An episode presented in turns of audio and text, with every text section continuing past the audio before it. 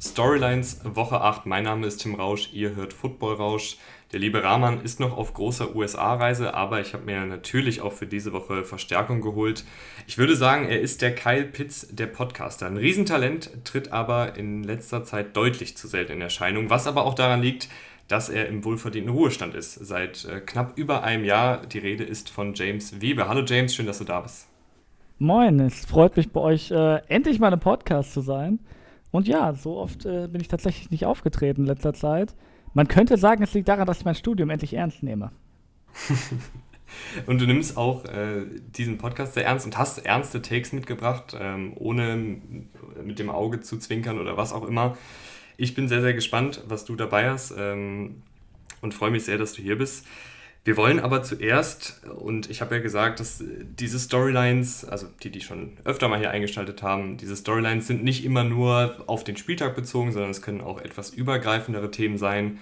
Und ähm, deshalb habe ich mitgebracht die Quarterback-Klasse 2021. Die sind jetzt seit ähm, anderthalb Saisons in der Liga.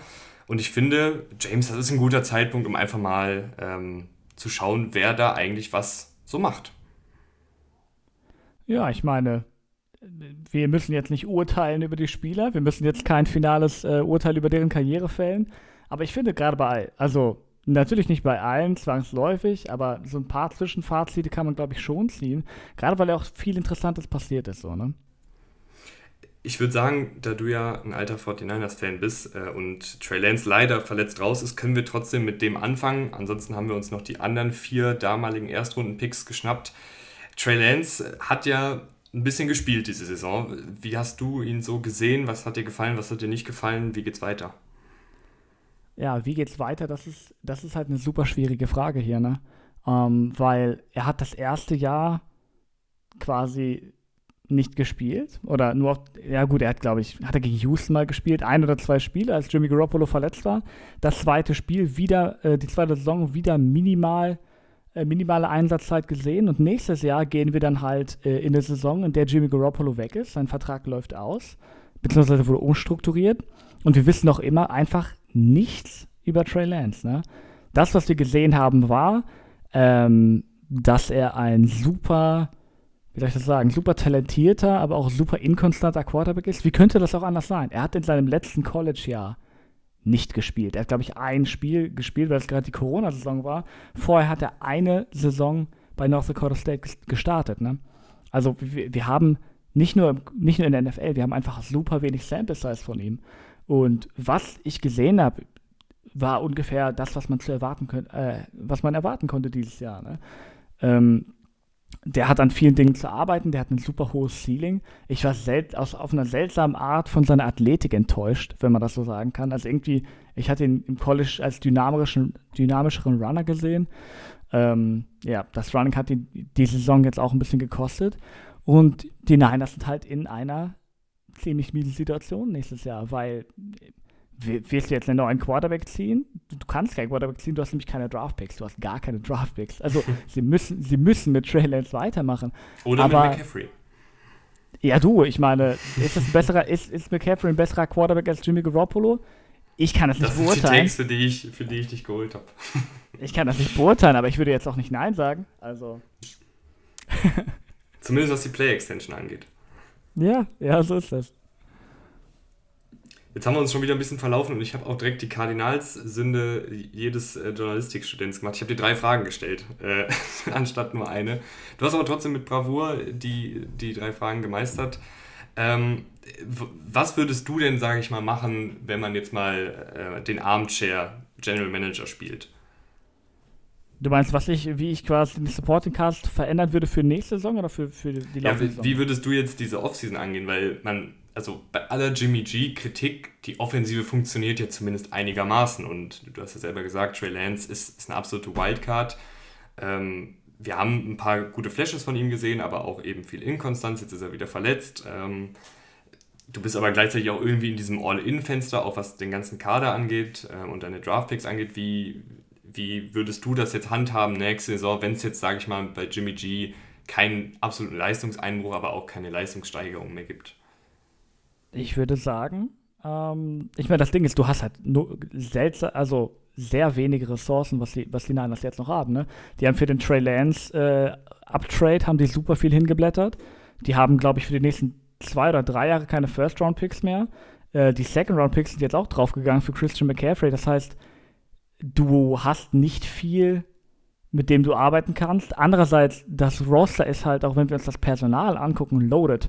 Du musst, du, also du musst da wirklich nicht viel tun. Ne? Die, gerade die Offensive ist brutal besetzt. Ne? Du hast ein, den, einen der drei besten Left Tackles der Liga mit Trent Williams.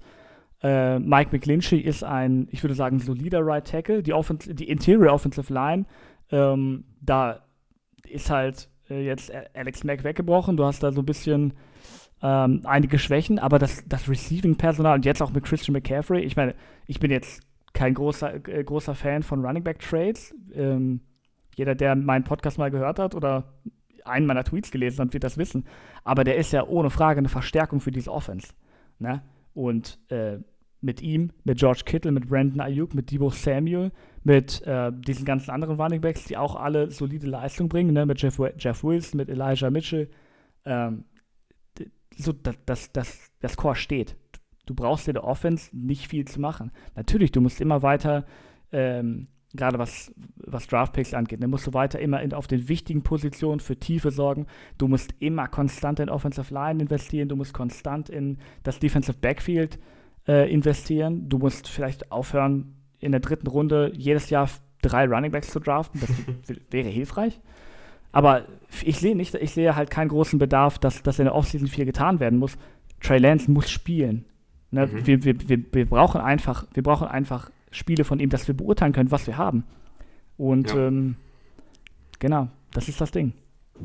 Ja, darauf, darauf wollte ich auch eigentlich hinaus, also wie du diese Quarterback-Position bei den 49ers jetzt langfristig angehst, weil irgendwie sind die ja auch in dieser Situation und auch letzte Saison schon irgendwie so ein bisschen in der Schwebe, dass du halt irgendwie nicht genau weißt, ist jetzt Trey Lance die Langzeitlösung oder kommt jetzt doch wieder nochmal eine Saison Jimmy Garoppolo und ich ich sehe ehrlich gesagt auch eine Welt, wo sie das vielleicht nächstes Jahr mit ihm nochmal irgendwie versuchen, beziehungsweise wo sie ihn zumindest im Kader halten. Ich weiß es nicht, äh, was die 49ers, äh, der Front Office, ähm, so vorhat.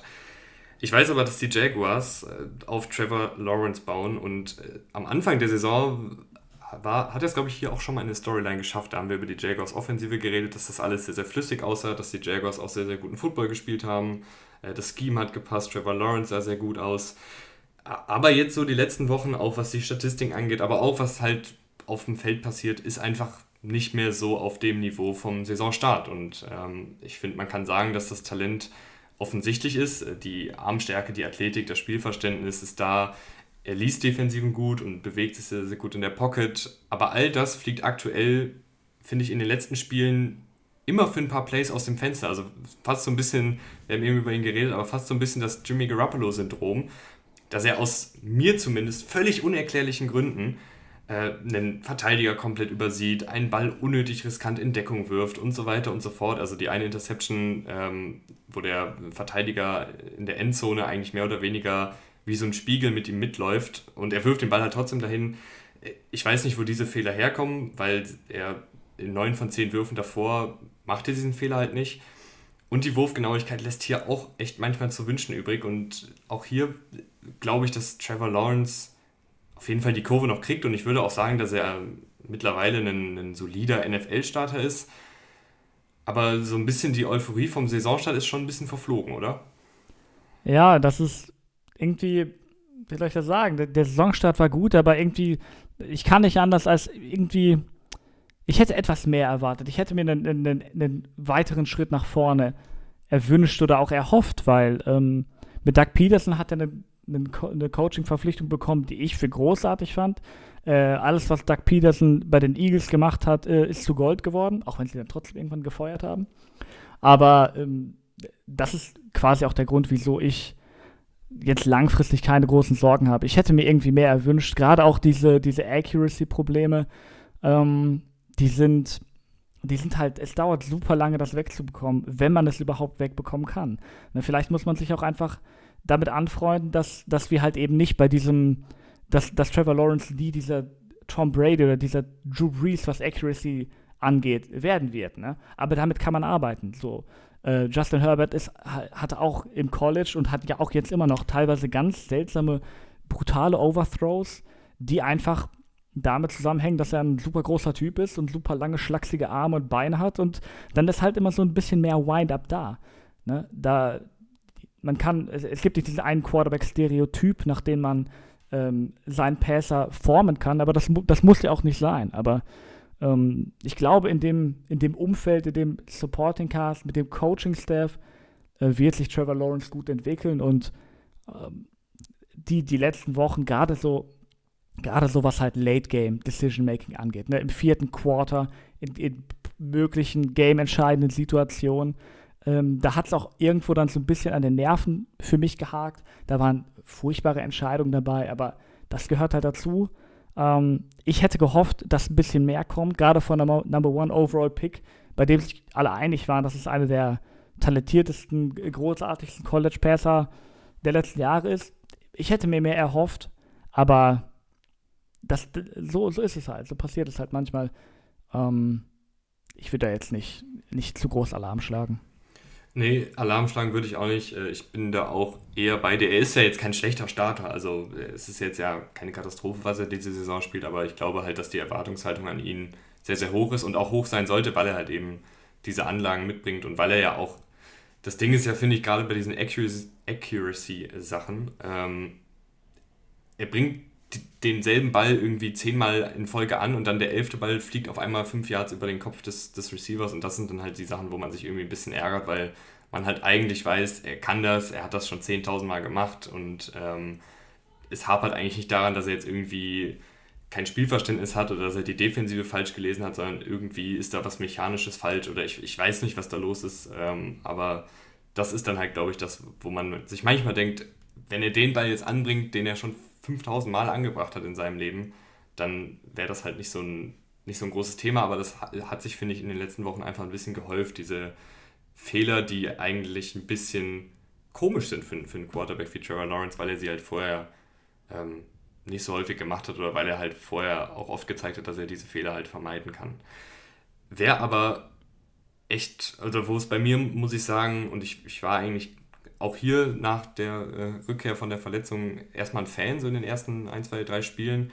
Ähm, aber Zach Wilson struggelt echt hart. Und da finde ich, ist auch die Sache, dass er aktuell kein solider Starter ist, sondern er ist ein sehr, sehr inkonstanter Starter, der hier und da natürlich auch seine Plays macht, aber überhaupt kein Element von Konstanz drin hat, überhaupt keine Pocket Awareness hat, ähm, immer wieder auch aus sauberen Pockets rausrennt sehr zögerlich in seinen Reads ist ähm, und auch überhaupt nicht gut gegen Druck ist. Ich habe da eine Statistik mal mitgebracht. Er ist gegen Druck 9 von 47 für 3 Yards im Schnitt und 5 Interceptions. Also das ist dann auch etwas, ähm, was in der NFL langfristig einfach nicht gut geht, wenn du einen Quarterback hast, der unter Druck halt panisch wird. Und ich finde, das sieht man dann auch auf dem Feld. Er macht dann da ab und an ganz gerne mal den, den Madden-Spieler und, und rennt irgendwie 10, 12, 15 Yards äh, hinter die Line of Scrimmage, um dann irgendwie noch einen Pass anzubringen, weil er halt die ganze Zeit nach hinten rausgrammelt. Das, das hatte Mahomes auch mal vor, ich glaube, es waren vor zwei, drei Jahren, hatte der da auch mal diese Tendenz dazu. Und das macht Zach Wilson, finde ich, sehr, sehr häufig. Und deshalb, weil er halt so inkonstant ist, schlagen da, oder sie schlagen nicht, aber sie, sie klingeln ganz leicht, die Alarmglocken, sagen wir mal so. Oh, die schlagen bei mir schon, schon doll. Also. Ja, okay. Ja, absolut. Ich meine, das ist für mich kein Hot Take. Er ist nicht der beste Quarterback seines Teams, oder? Na, ja, ich fand wirklich, ich fand ihn nach der, nach der Verletzungsrückkehr, fand ich ihn wirklich phasenweise ganz gut. Ich fand aber jetzt die letzten Spiele waren katastrophal, also kann man nicht anders sagen. Aber auch gerade als er zurückkam, da hat halt dieses, weißt du, seine Tendenz zu diesen crazy Plays, das ist halt dann äh, über die geringe Sample Size mal gut ausgegangen, weil er halt vor diesen Bällen einige angebracht hat und weil er in diesen, in diesen verrückten Situationen, wo er dann halt hinten raus scrambled, einen Rückwärtssalto macht und, und dann links, rechts und dann kommt er da halt mal raus. So. Das hat halt in den letzten Spielen jetzt gar nicht mehr geklappt und weil halt, weil er dir absolut keine Baseline gibt, was halt so, was zum Beispiel ein Quarterback wie Mac Jones dir gibt, ne? Einfach so dieses, dieses, dieses Minimum-Level an Quarterback-Play, dass du weißt, dass er, den, dass er den Slant über die Mitte vier von fünf Mal anbringen wird und dass er den Screen Pass äh, in sieben von zehn Fällen anbringen. Äh, den bringen wir auch noch an, den, den Screen Pass. Ja, okay, ich will, nicht ich will nicht übertreiben. Aber wirklich, also das ist, das ist ganz, ganz katastrophal, was er in den letzten Tagen äh, und Wochen gespielt hat. Und da bin ich wirklich alarmiert, weil ähm, Gerade gra weil, ich meine, Inkon Inkonstanz ist eins, aber er ist jetzt auch nicht so, wie soll ich das sagen, der physisch allerbegabteste Quarterback, weißt du? Der ähm, auch mit, mit super schlechter Footwork wie ein Patrick Mahomes einen Ball über 20 Jahre dann noch so ein enges Window feuern kann. Ne? Er ist, gerade so was Scrambling angeht, ist er super mobil unterwegs. Das ist echt, also da, dann kann man wirklich was anfangen. Der Arm ist auf keinen Fall unterdurchschnittlich, aber er spielt, als wäre er Josh Allen mal 150 Prozent. Er denkt, er wäre Josh Allen mal 150 Prozent. Aber er ist halt leider nur Zachary Wilson. Ja, was mich halt, was mich da in der Hinsicht auch ein bisschen enttäuscht, ist, dass er halt gegen den Druck so schlecht ist, weil ich finde, das war ja was, was er im College durchaus auch mal phasenweise sehr gut gemacht hat, dass er dann eben Spielzüge improvisieren kann, dass er sich aus Druck lösen kann, dass er dann irgendwie noch diese absurden Würfe raushauen kann. Und das ist dann ja auch immer die Frage, funktioniert das dann, kann, ist das etwas, was vom College sich auf die NFL übertragen kann? Bei manchen Quarterbacks klappt es. Ich meine, Mahomes ist ja auch ein Improvisiermeister, aber bei Zach Wilson klappt es halt, finde ich, oder man sieht es ja auch statistisch überhaupt nicht. Also, und wenn dieses Element halt, halt weg ist, dass er sowohl dir keine Konstanz innerhalb der Playstruktur bietet und dann auch noch katastrophale Würfe raushaut außerhalb der Playstruktur, dann gebe ich dir recht, dass da die Alarmglocken schon langsam läuten. Ja, das ist halt, das, das macht es für mich so faszinierend, College ähm, zu äh, Quarterbacks zu beobachten, wenn sie aus dem College in die NFL kommen. Ne? Weil bei BYU hat, hat er einen so super Eindruck gemacht. Aber jetzt im Nachhinein, wenn ich im Nachhinein darüber nachdenke, denke ich mir, ah gut, man hätte es auch ahnen können. Der hatte die brutalste O-Line bei BYU. Ähm, ganz viel über die Production kam halt über lange Würfe outside und es gab Quarterbacks, Quarterbacks bei denen das funktioniert hat. Ne? Aber Jetzt kann man sagen, er hat im College quasi nie wirklich gelernt, den Pass Rush zu handeln, sich in der Pocket zu bewegen, ne, auch die Pocket zu manövrieren, auch zu manipulieren, wie gute Quarterbacks das tun. Ähm, das ist einfach quasi, diese Erfahrung hat er im College nie machen müssen. Und das fehlt ihm jetzt in der NFL. Das ist natürlich, du, du, kannst dieses Rezept ja nicht auf jeden Quarterback anwenden. Es gab auch andere Quarterbacks, die einen super Supporting Cast haben, aber die sich besser in der NFL einfinden. Deswegen es ist brotlos, ja, es ist brotlos, das im Nachhinein sozusagen, wie ich das jetzt gemacht habe, als hätte man das ahnen können, weil ich habe es ja offensichtlich auch nicht geahnt. Aber das sind vielleicht so die Erklärungsansätze, ne?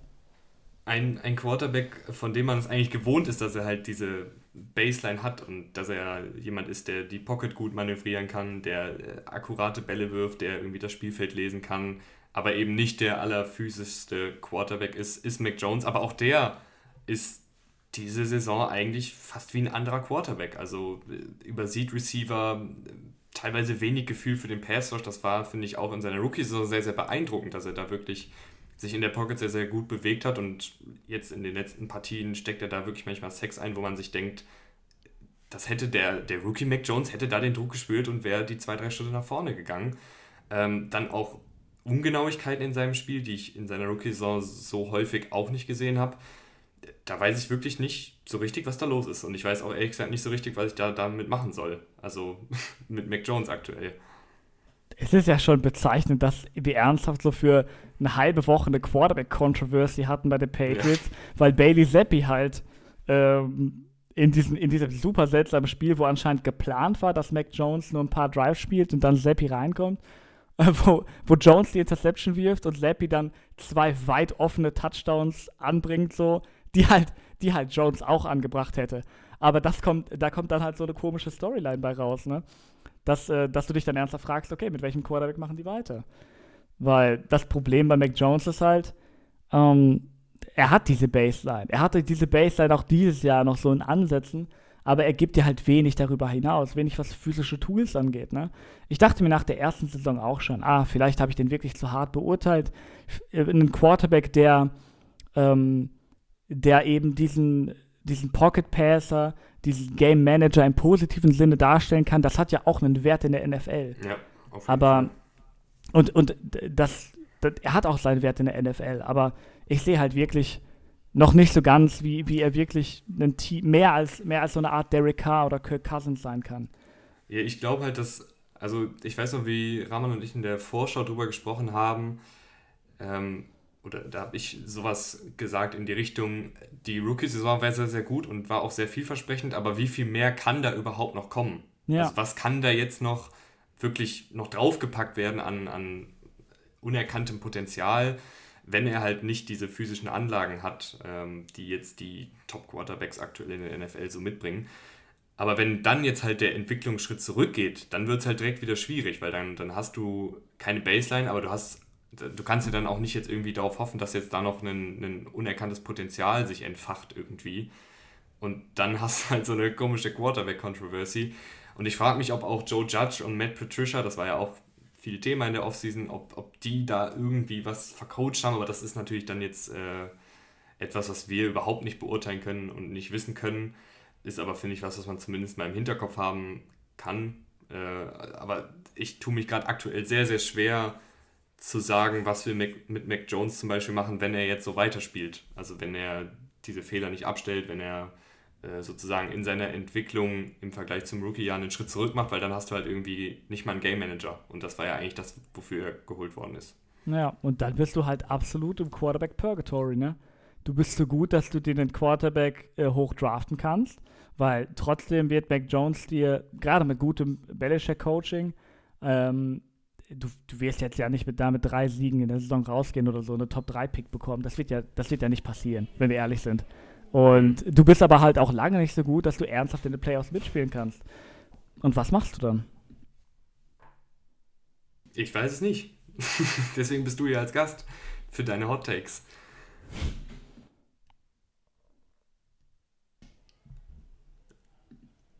Hörst du mich noch? Äh, ja, du warst gerade zwischendurch ein paar Mal hast, war ja, ich, gemutet. Deswegen. Ja, ich musste mich ab und an äh, ein bisschen ag äh, sehr aggressiv muten, weil ich hier gerade noch eine Halloween-Party in dem Wohnheim, in dem Studentenwohnheim laufen habe. Äh, und deshalb wir die Leute rein und raus rennen aus irgendwelchen Türen. Deswegen musste ich mich aggressiv muten, aber ähm, wir machen einfach weiter. Und zwar mit dem letzten im Bunde mit Justin Fields. Da finde ich, ist tatsächlich, ist da jetzt ein Hauch Optimismus da, James? Schwierig, ne? Hättest du mich, hättest du mich vor zwei Wochen gefragt? Nein, absolut gar nicht. Einfach weil ähm, das, kann, das Ding ist, das kannst du Justin Fields auch nicht wirklich anrechnen, weil die Bears haben nichts, wirklich einfach nichts getan, um ihm irgendwie einen Supporting Cast zu geben, mit dem du, mit dem du halt eine, eine legitime Evaluation machen kannst nach dieser Saison. Dass du nach dieser Saison sagen kannst, Justin Fields hat 17 Spiele gespielt, vielleicht mehr. Spaß, die kommen im Leben nicht in die Playoffs. Aber du, er hat 17 Spiele gespielt, und wir, wir können jetzt zumindest irgendwie beurteilen, was kann er, was kann er nicht. Mit diesem Supporting Cast können wir das nicht tun. Sein bester Receiver, Gott hab ihn selig, ist Dante Pettis. Ähm, und niemand mag diesen Typen mehr als ich, aber das ist ja kein, kein NFL-Supporting Cast. So. Äh, das, die Bears sind jetzt schon äh, links und rechts irgendwelche Leute am Wegtraden. Die haben Robert äh, Quinn getradet, die haben Roquan Smith getradet. Also das, das sagt ja alles, was für eine Saison die Bears gerade spielen. Ne? Ähm, und Justin Fields, in den letzten Spielen fand ich, hat man schon irgendwo gesehen, dass, dass, die, dass der Coaching-Staff es deutlich besser geschafft hat, die Offense auf ihn zuzuschneiden. Ne? Deutlich mehr designte Runs oder halt Rollouts, wo du halt so einen, einen so einen High-Low-Read hast. Du hast jemanden in der Flat, den du anwerfen kannst. Du hast tief jemanden, den du anwerfen kannst. Und du kannst halt laufen. Ne? Quasi dieser, dieser Quarterback-Anfängerplan mit dem du halt so ein bisschen was rausholen kannst. Und dann hast du wirklich die Flashes gesehen. Und wenn, wenn, du, wenn ich diese Flashes sehe, dann denke ich mir, vielleicht hatte ich doch recht. Vielleicht, vielleicht ist das doch ein, ein so talentierter Quarterback, dass aus dem, weißt du, dass aus dem was richtig Spannendes werden kann. Aber die, die Zeichen waren halt wirklich nicht viele da. Die waren vereinzelt hier und da. Und mit diesem Supporting Cast kann man einfach keine definitiven Aussagen treffen. Da haben die, da hat sich, also ernsthaft, die Bears-Verantwortlichen haben sich dermaßen ins Knie geschossen in dieser Offseason. Ich weiß nicht, was für eine Strategie es war, aber es war auf jeden Fall keine gute. weißt du, äh, James, du bist so ein bisschen wie der Schüler, der sagt, er hat nicht gelernt und dann aber richtig, richtig durchdreht in der Klausur und irgendwie die beste Note schreibt. Du hast hier vorher mir gesagt, du verfolgst die NFL gar nicht mehr so intensiv wie damals und weißt auch nicht, ob du jetzt da zu allem so die, die besten Takes hast und jetzt haust du hier, also du deckst dich eigentlich mit meinen Takes und meine Takes sind natürlich top, deswegen. Diese, die könnten so besser nicht sein. Die könnten besser nicht sein, deine Takes.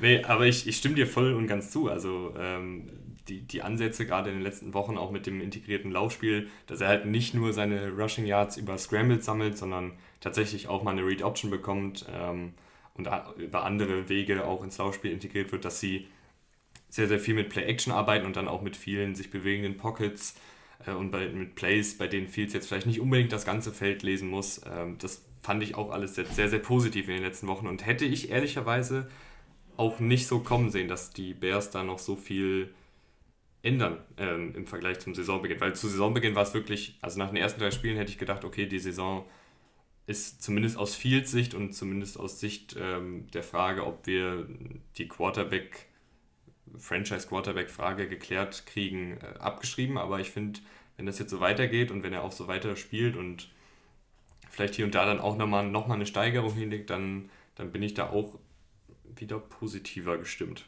als hm. noch vor ein paar Wochen.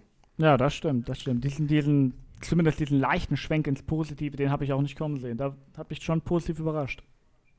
Du hast aber äh, auch nicht den, oder keiner hat den sehr, sehr äh, positiven Schwenk in die positive Richtung. Das war jetzt doppelt gemoppelt, aber es ist auch sehr, sehr positiv, was die Seahawks machen, wollte ich, wollt ich sagen. Und du hast nämlich äh, nach 26 Minuten auch noch Zeit, deine Storyline hier unterzubringen. Ja, wir müssen das gar nicht so lange halten. Denn zu diesem Punkt habe ich wirklich wenig Analytisches beizutragen. Ich muss nur sagen, als eingefleischter 49ers-Fan, die Seahawks dieses Jahr machen mir riesigen Spaß. Ich liebe, ich liebe alles an diesem Team. Ich liebe die Underdog-Mentalität. Jeder hat sie ähm, vom Saisonstart abgeschrieben, ne? ohne Russell Wilson. Ähm, mit Geno Smith, mit Flat Earth, Geno Smith äh, als Quarterback. Was willst du damit erreichen? Ähm, ein super junges Team, äh, dass du über den Draft kommt. Also wer hat da wirklich ernsthaft was erwartet? Niemand hat was erwartet. Und ich weiß nicht, dass das. Ich, auch die, die ganzen Seahawks-Fans, die ich in so meiner Twitter-Bubble so mitbekomme, die haben die Saison ihres Lebens. Du gehst mit null Erwartungen da rein und du bekommst jede Woche irgendwelche geilen Spiele, die, die müssen ja auch, also die, die gewinnen ja auch nicht jedes Spiel und das ist ja auch nicht das beste Team der NFL oder so, ne?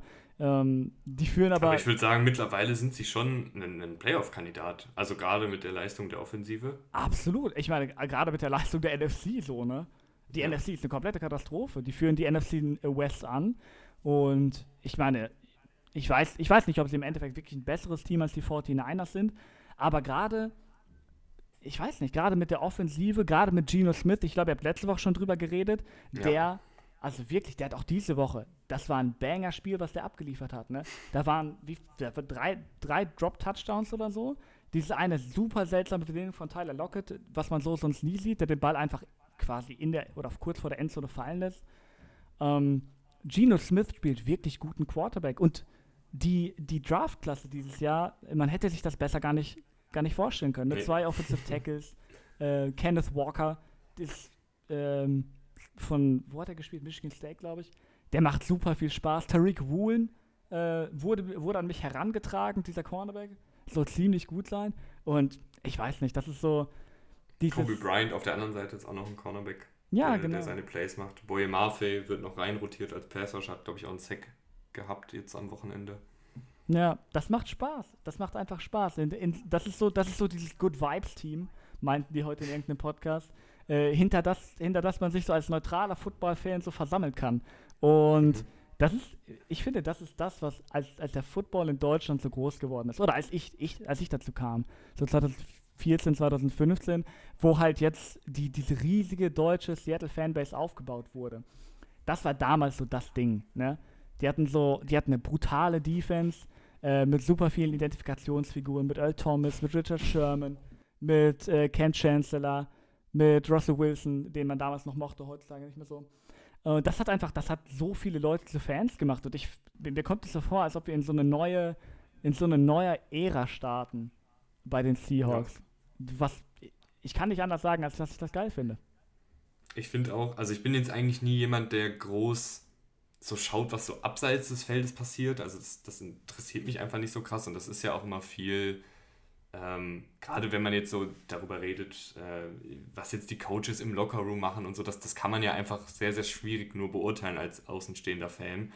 Aber ich habe auch schon das Gefühl, dass, dass Pete Carroll und diese Mannschaft einen, einen tollen Zusammenhalt haben. Ich meine, wir haben die Bilder an der Seitenlinie gesehen äh, von Tyler Lockett, der nach, seinem, nach seinen Drops irgendwie ein bisschen zerknittert guckt und dann kommt erst Smith zu ihm rüber, dann kommt Pete Carroll zu ihm rüber und dann, dann haben sie ein Touchdown-Play für ihn designt und vertrauen ihm da auch nochmal, dass er dann im nächsten Play sozusagen den, den Catch macht und, und das finde ich irgendwie sehr, sehr positiv und dann muss man sich fast auch schon die Frage stellen und auch, auch wir saßen hier in dem Boot, haben wir alle Pete Carroll vielleicht auch ein bisschen unterschätzt? Also das irgendwie wirkt es ja so ein bisschen, oder hat man ja nach der letzten Saison vielleicht gedacht, okay, Wilson weg, ist dann jetzt auch der Zeitpunkt, dass vielleicht ein Carroll mal abdankt und ich würde auch nach wie vor sagen, dass er hier und da, oder dass die Seahawks generell hier und da noch ein bisschen zu altmodisch sind, ein bisschen zu konservativ, gerade was die Kaderplanung und sowas angeht.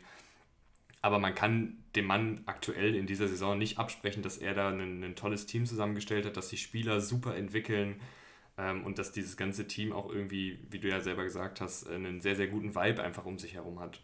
Absolut. Gerade mit dem Abgang von Russell Wilson hatte man so das Gefühl, jetzt die, diese, diese Ära ist offiziell beendet so. Es kann, es kann sich nur noch, keine Ahnung, vielleicht, vielleicht macht Pete Carroll noch eine Saison, aber das ist ein brutaler Umbruch. Willst du den wirklich mitmachen? Pete Carroll hat wirklich genug Grund für legitime Kritik gegeben in den letzten Jahren. Ne?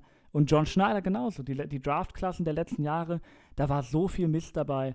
Und ich hatte wirklich, ich hatte das Gefühl, es, mit, dem, mit diesem Regime geht es langsam vorbei und sollte es auch vorbeigehen. Die brauchen einfach einen Neuanfang. Aber jetzt eine halbe Saison drin und keine Rede von Neuanfang, ne? Die Draftklasse spielt super mit. Aus irgendein, ich weiß nicht wieso, aber die, die Seahawks sind auch jetzt, wo sie nicht mehr mit Mr. Unlimited Russell Wilson spielen, sondern mit Geno Smith. Äh, deutlich pass-happier geworden, deutlich weniger konservativ auf, auf Fourth Down so.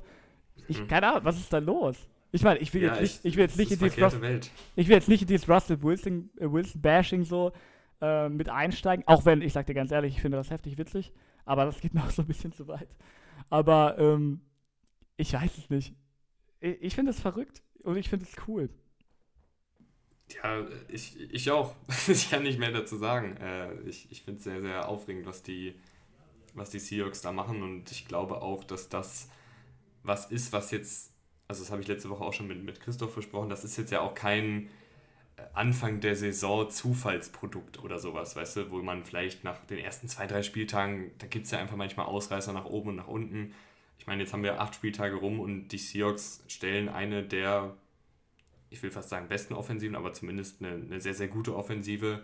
Die Defensive kommt auch immer mehr in Fahrt. Die ganzen Youngster äh, steigern sich gefühlt von Woche zu Woche und, und spielen da schon voll mit. Das ist jetzt, glaube ich, nicht mehr was, was jetzt groß, also ich hoffe es, weil es halt auch so viel Spaß macht, aber ich, ich sehe es jetzt gerade auch nicht, dass dieses Team jetzt zum Beispiel krass einbricht oder so oder dass jetzt irgendwie ähm, dass jetzt dann doch nur irgendwie der, die erste Saisonhälfte Zufall war und jetzt sehen wir bald das wahre Gesicht der Seahawks. Ich glaube, dass das jetzt, was wir aktuell sehen, einfach die neuen Seahawks sind und die machen richtig Spaß. Ja, ich meine, glaube ich, dass die jetzt als Number 2 oder 3 Seed in die Playoffs einziehen? Ich glaube nicht. Die werden, äh, dieses, dieses Roster hat noch immer deutlich Verbesserungsbedarf, so, die werden auch noch Spiele verlieren. Aber werden die, also sind die auf Playoff-Kurs? Hundertprozentig glaube ich, dass äh, ich gegen die gerne spielen würde in den Playoffs, in der Wildcard-Round oder so. Ich würde nicht gerne gegen die spielen. Das ist so ein, das ist ein, keine Ahnung, ein junges Team, was absolut eklig ist. Was auch immer, ich meine, in den letzten Saison, wir hatten genug von diesen absolut verrückten Spielen, äh, die auch nur Seattle spielen kann, ne? Ja, das, das bockt. Das, das, das fixt mich richtig an. es hat auch echt richtig gebockt äh, mit dir hier. Dann doch 35 Minuten. Ich habe dir vorher gesagt, wären so 20. Äh, jetzt haben wir dann doch, äh, sind wir in die Overtime gegangen. Aber es gab auch viel zu besprechen. Es hat wirklich äh, sehr, sehr viel Spaß gemacht. Und wir haben natürlich an Halloween als, als zwei Studenten auch nichts Besseres zu tun, als 35 Minuten über die Quarterback-Klasse von 2021 und die Seahawks zu reden. Aber ich würde sagen, ich entlasse dich wieder in die Rente, oder?